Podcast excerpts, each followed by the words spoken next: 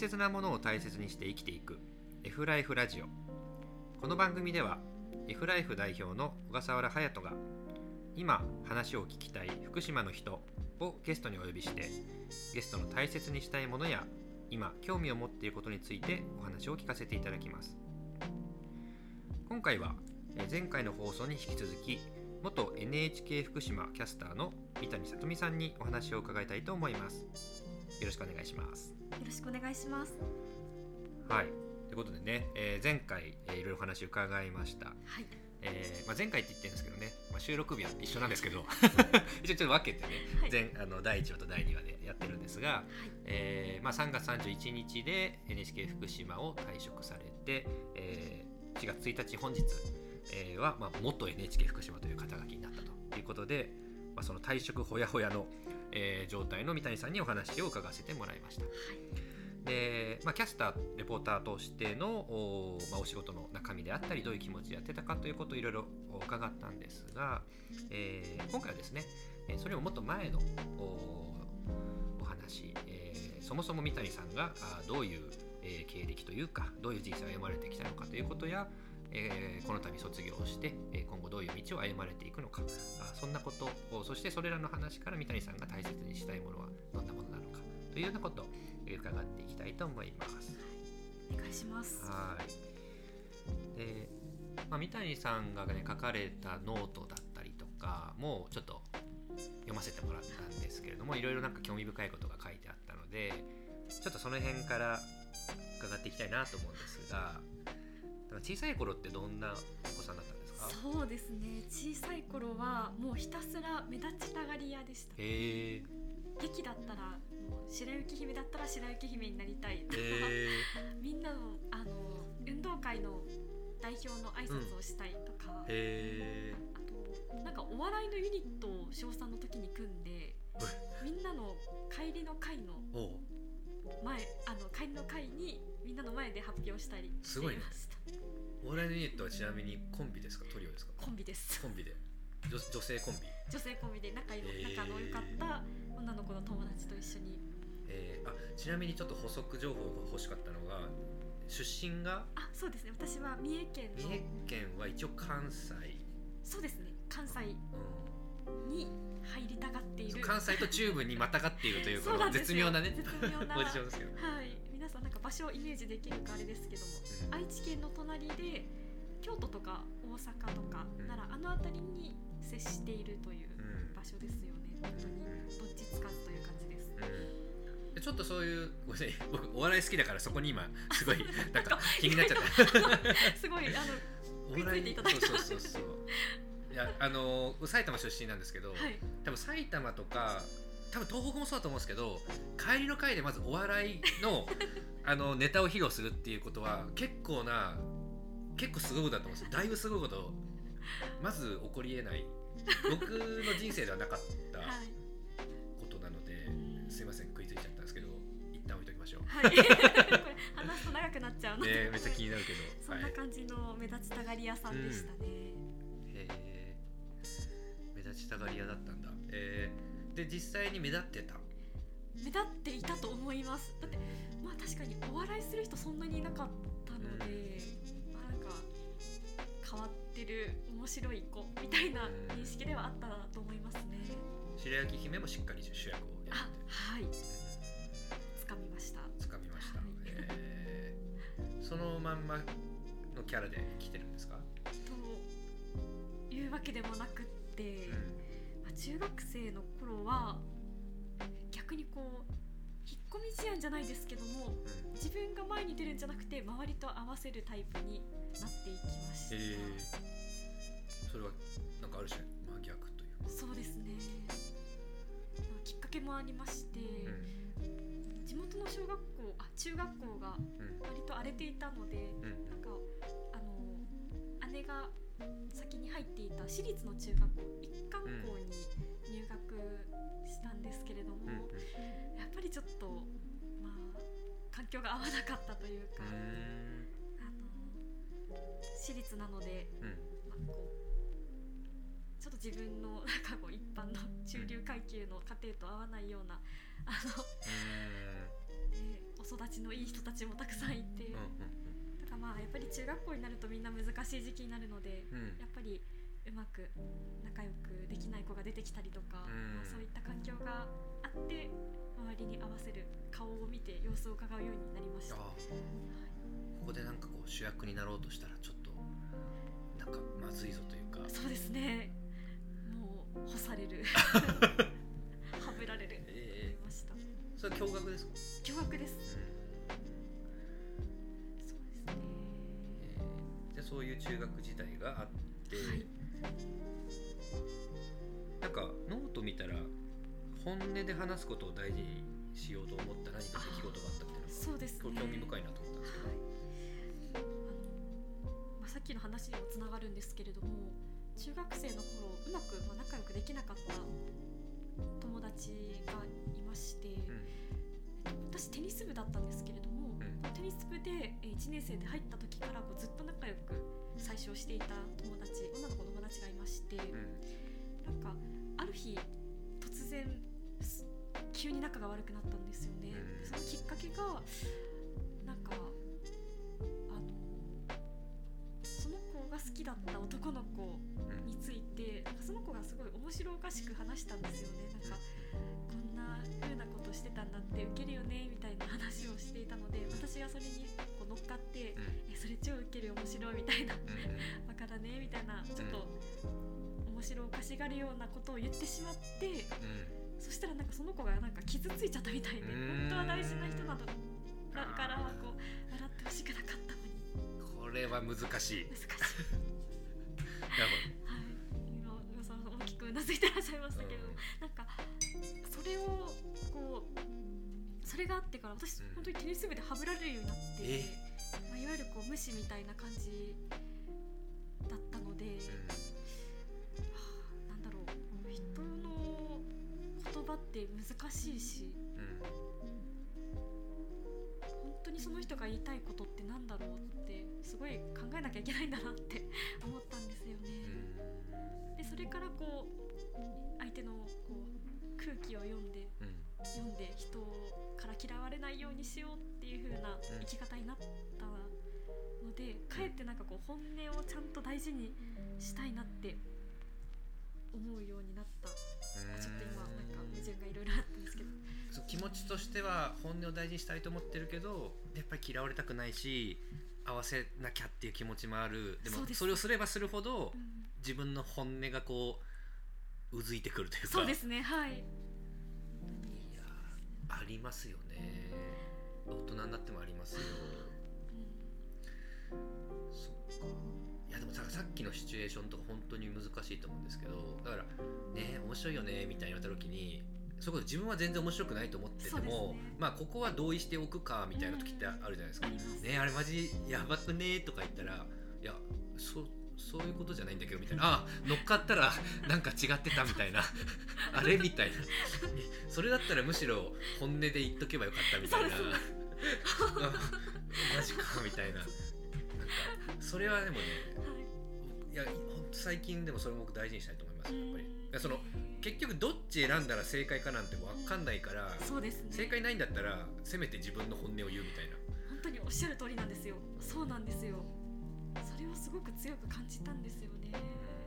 どうせ言うなら本音で言おうっていう。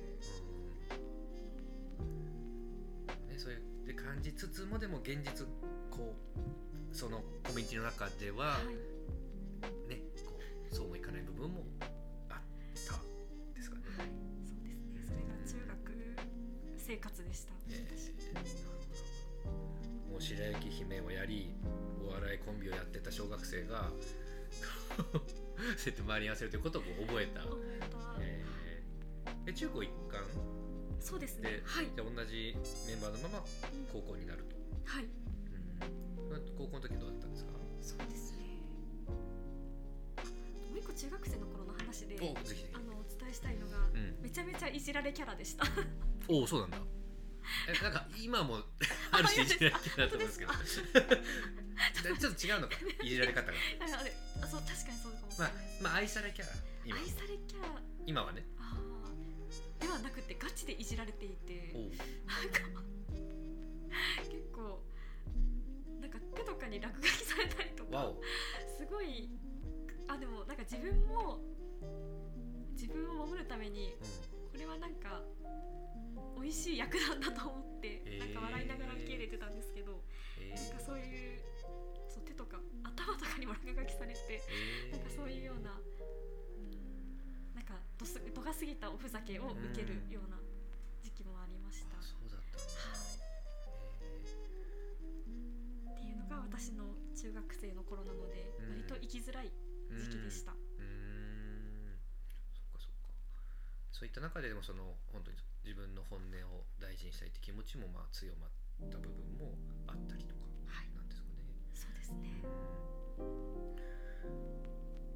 でそこからまあ高校に進まれてはい。どうでしたか？そうですね。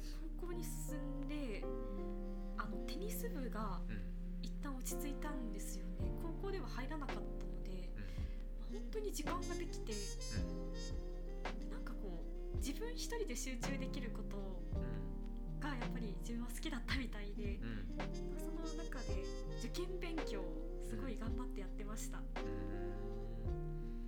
ていうとつまらない人間に聞こえいやいやるんですけど。全然あのあしかもなんかこれもノートに書いてあったことですけど塾に通わずにほぼ全て独学であそうですね。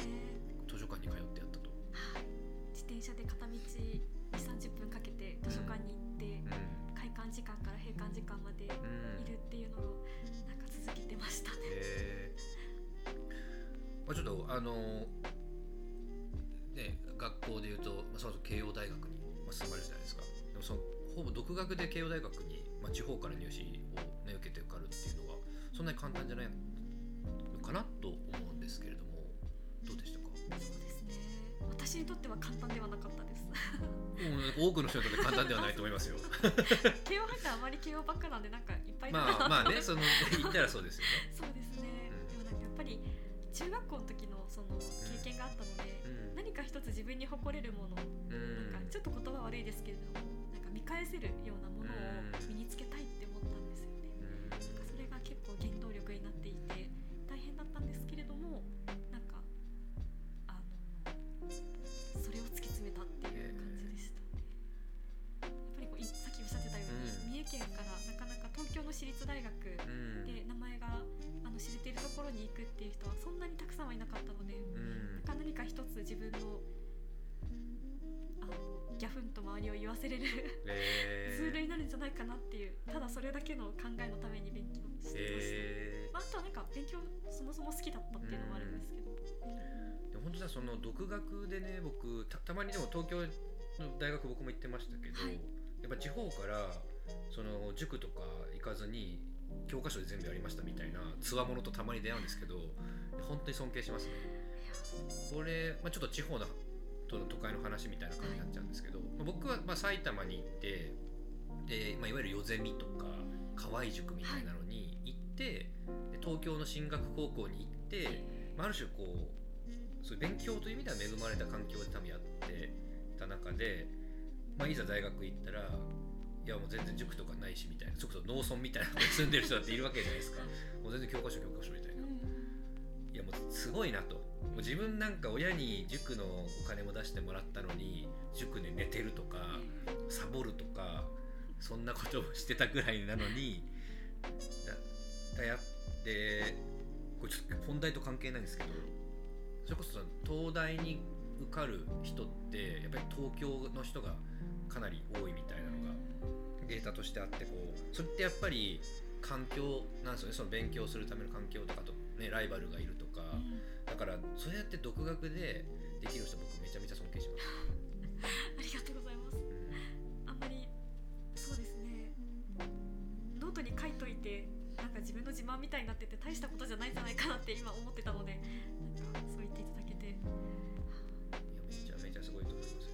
それは、まあ、僕はただ学歴はぶっちゃけそんなに重要じゃないって思ってるんであのまあ、今の話は別にいい大学に行ったとかそういう話じゃなくて、はいあの自分で目標を決めてあの自分でペース作って勉強できることが素晴らしいっていう話なんですけど、それ大人になっても大事なことじゃないですか、はい周りに流されないでこう自分でその環境を作る。でそれはじゃあ例えば福島で何かやろうっていう時でもやっぱりその東京とかの方がいろんな情報とかいろんな人の出会いとかってあるからどうしてもある種そこは恵まれてるけどそれを、まあ、地方で、まあ、地方の良さとか地方のが恵まれてる部分ももちろんあるんでそれはどっちがいいって話ではないんですけど、はい、なんか今そんなこと言いたくなりました。うん。いや 本当にそうですね、い、い経験だっただったなって思いますね、でもなんか負けず嫌いなんですね。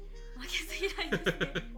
負けず嫌い負けず嫌いだしあの頃はなんかプライドが高かったなって思います、えー、面白いですね。確かに今の三谷さんからだとちょっとイメージがしにくい。高校生時代、高校生時代。えー、で無事に現役で受かったわそうけですか？ですね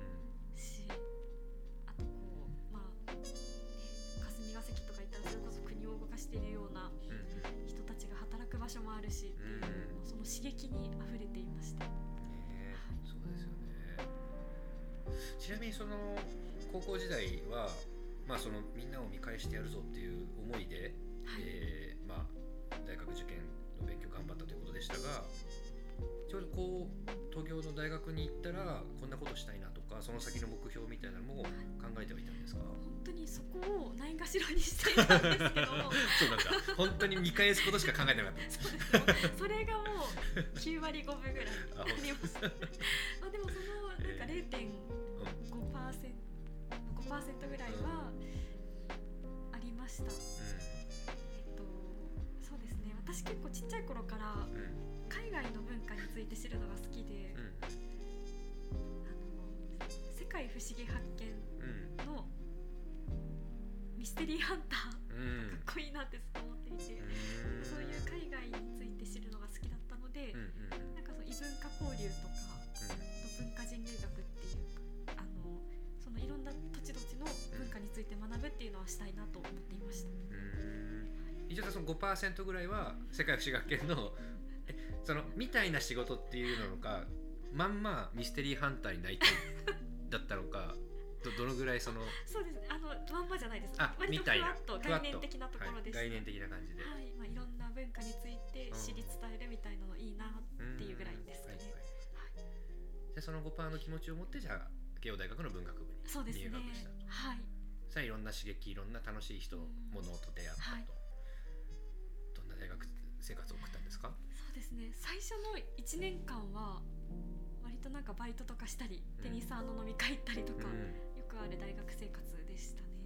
なんか2、3年ぐらいからバックパッカーで旅行に行くようになって、うんまあ、一人でふらふら東南アジア行ったりとか東ヨーロッパ行ったり本当になんかこう5%のところにあっうんた海外を知るっていうところに向けて足をこう動かしていたなと思います。うんうん。3年生終わったタイミングで私は休学してうん。トロントカナダのトロントにワーキングホリデーで行って1年間滞在しているので、うん。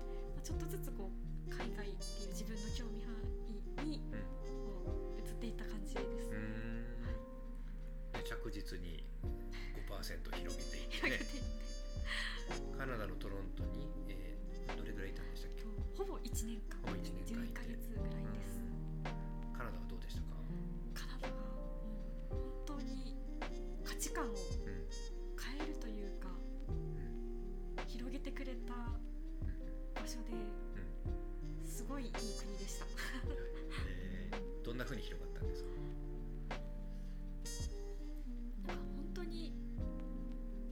多様になりました。うん。こうしなきゃいけないああしなきゃいけないっていうのが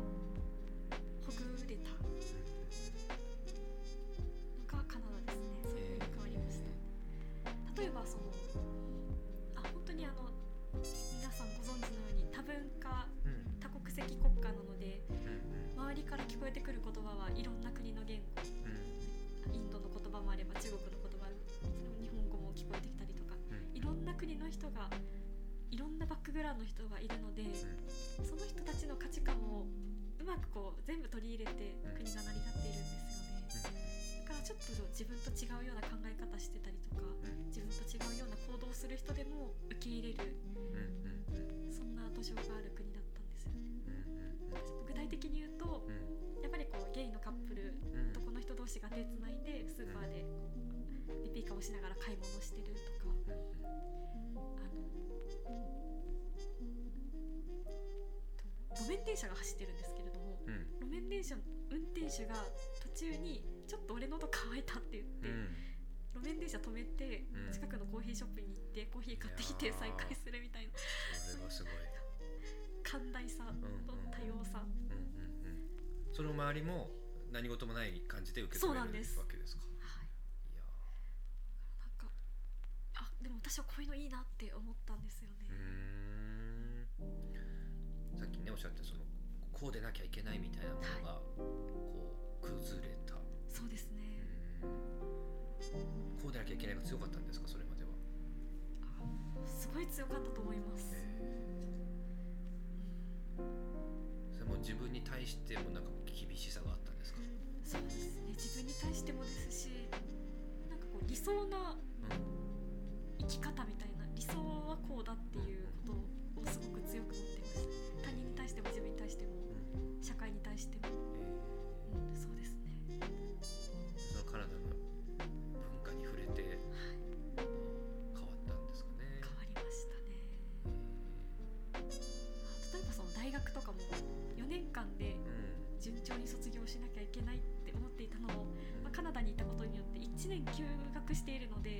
休学して寄り道する道もあるんだなうんうん。とか、まあ、それも一つのなんかあのこうあるべきっていうのが崩れたうん一つでもあるのでうんうんそこから見えてくる良さっていうのを感じました。うん。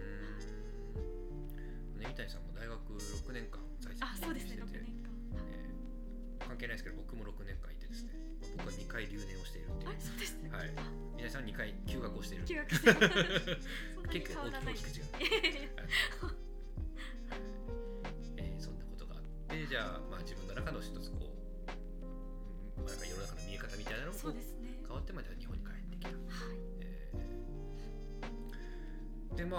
後2年ぐらい日本に行って NHK 福島にはい入社するという、まあ、いろんな多分進路考えたと思うんですけどどんな経緯で。あそうですね。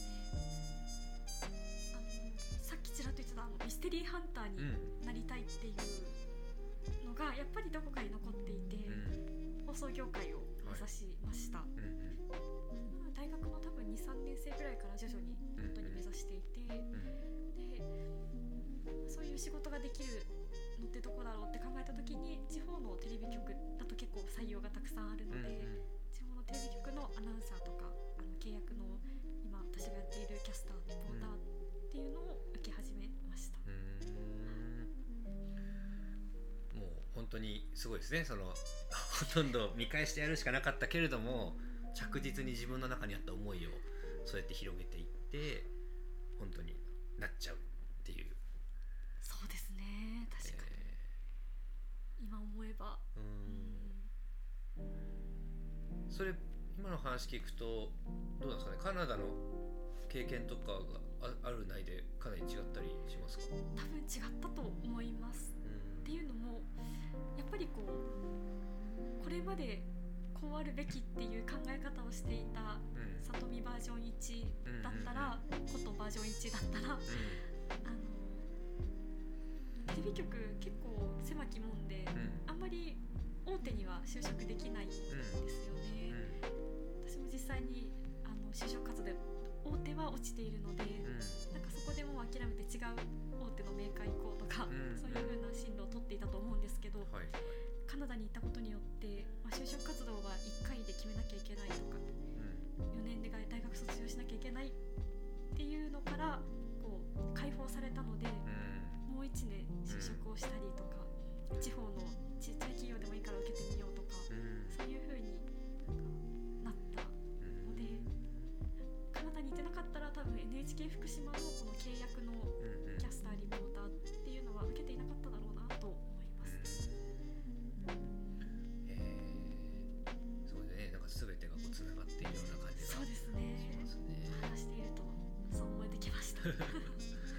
えーまあ、ではそういったこういろんな経験をされて、まあまあ、無事にそういうやりたい仕事というか NHK の福島の、ま、キャスターになりで自分のアイデンティティとも言えるような場所にも、ね、なった福島。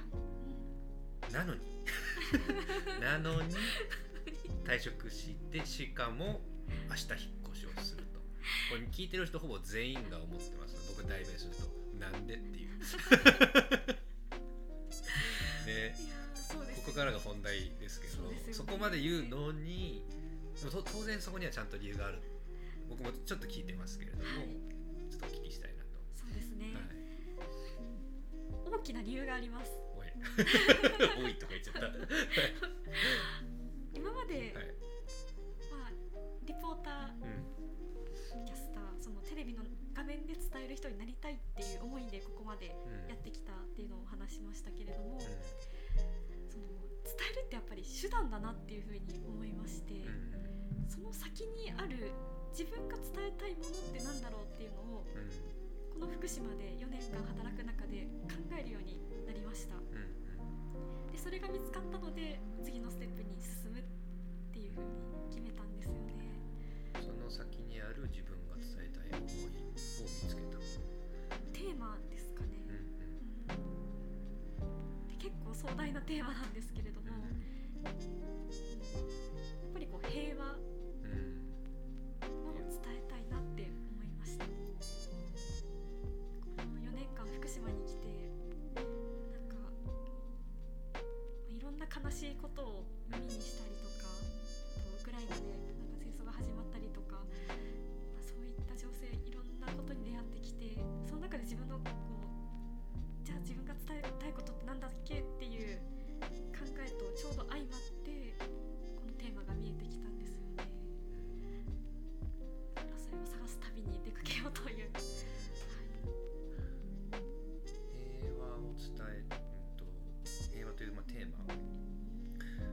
谷さんにとって平和っていうのは例えばじゃあ小学生1年生ぐらいの子が平和って何みたいなこと聞かれたらなんかどんなふうに説明します？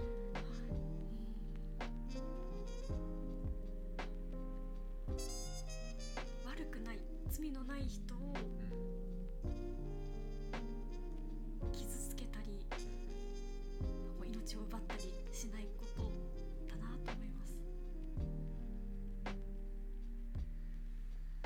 そうです。あと命を奪う争いがないこと。って言います。本当はもうちょっと考えたいんですけれども今パッと思い浮かぶのは、ありがとうございます。まあもちろんねこれって一言ではとても言い表せないしいろんな立場とかいろんなねその時々によって答えが変わってくるようなものかもしれないですけどなんかそれをねテーマにしたっていう結構今力強いねあの表情と言葉があってすごく、まあ、興味がある。僕もすごく平和には関心が。まあやっぱり最後はって言ってたんですけど世界平和のために我々働いてると思うんですよね。えー僕もともと国連職員になりたかったっていうのがありますけど、以前ちょっとお話しされていて私ははいしていたんですが。まあやっぱその時だと分かりやすくその戦争がない状態にしたいなとか僕が大学受験した時にイラク戦争とかがあったんですよね。えーまたやっぱ今、まあ、この福島でこういう会社経営とかしててでこれが自分なりにどう世界平和につながってるのかなってことをたまに考えるんですよね。でもやっぱりそのなんか大切なものを大切にして生きていくみたいなことが一つそうかなと思ってなんか大切なことって、えー例えばその今でも三谷さんがねい言ってくれたこともそうだと思うんですけれどもなんかこう一人一人が愛するものとか、はい。自分が残したいと思う守りたいものとかがあってでそれをなんかこういろんな理由で諦めてしまったりとか、まあえー仕方ないっていうことの積み重ねでこう失ってしまうものってあると思うんですけれども、まあ、そこにをこうまさに大切なも大切にっていうことを一人しか一人一人ができるようになった結果のまあ平和。ちょっと抽象的なんですけど。すごく共感するんです。だから私も大切なものを大切にするっていうのにすごく共感しているのは私が平和をこう実現したいからすごくリンクしています。でじゃあそれを、まあ、平和のためにということでなんかこのままこの話を終わらしたいような気持ちもありつつでもやっぱりえ具体的にそれはどういうことを仕事にするんですかっていうことをおそらく聞いてる人も気になると思うので、はい。もしよかったら教えてもらえますか、そうですね。私は、えっとまあ、4月み今日4月1日ですね、えっと、今月から NHK 長崎というところでディレクターの仕事をするようになりまでキャスターだったのは今度はまあディレクターになると。そうですね、まあ、画面に出ることが仕事だったのがキャスターで。ディレクターっていうのは取材したりして、まあ、リポートとか番組にする形にする裏方のような仕事がメインになります。そしてそれを長崎で。そうですね。はい、それにも理由があるんですか？はい、まああのピンポイントでどうしても長崎じゃなきゃ次から NHK のあの正規の職員になるので、うん。まあ全国転勤があって、まあ、自分の希望も言えるけれども、その通りにはならないみたいな感じの、まあ、全国転勤があるあの仕事になりました、で、まあ、でも長崎は自分の希望通りうん。希望の一つだったんですよね。希望してたのは、えっと、広島と長崎と沖縄っうんていうふうに言ってぱり三谷さんそのテーマであるその平和と関連する場所。そうですね。やっぱりこうあの8月9日に原爆が落ちて、でその歴史から平和教育とか、平和を考える場所としてやっぱりあるのかなっていう私は思っているのでそこに行きたい。そこでいろいろと学びたい伝えたいと思いました、うんうんいやーなるほどうん長崎にねそうや平和というテーマを持って、えーディレクターのお仕事をされると。その三谷さんが作った番組を福島の人、えー長崎県外の人ははい。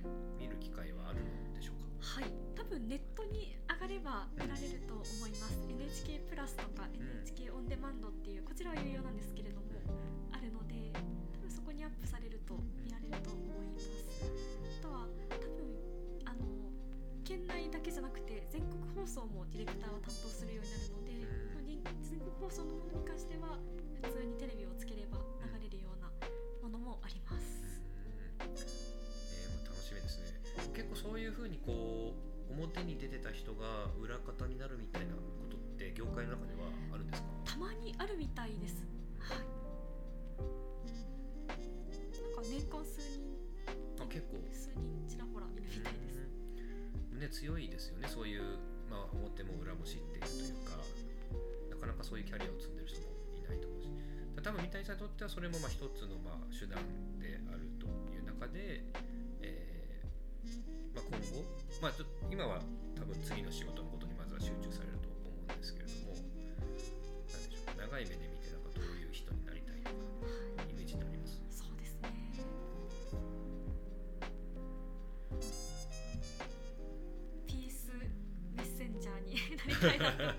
ピースメッセンジャー。えーえっと、ここまで話をし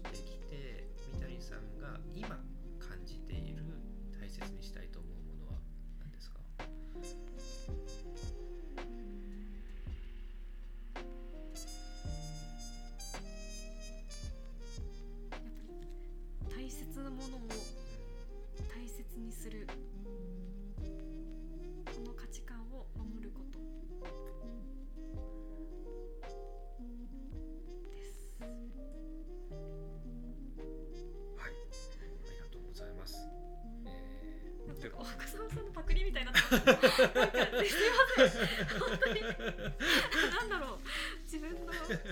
オリジナルじゃない感がすごいんですけどすいません。いやなんかでも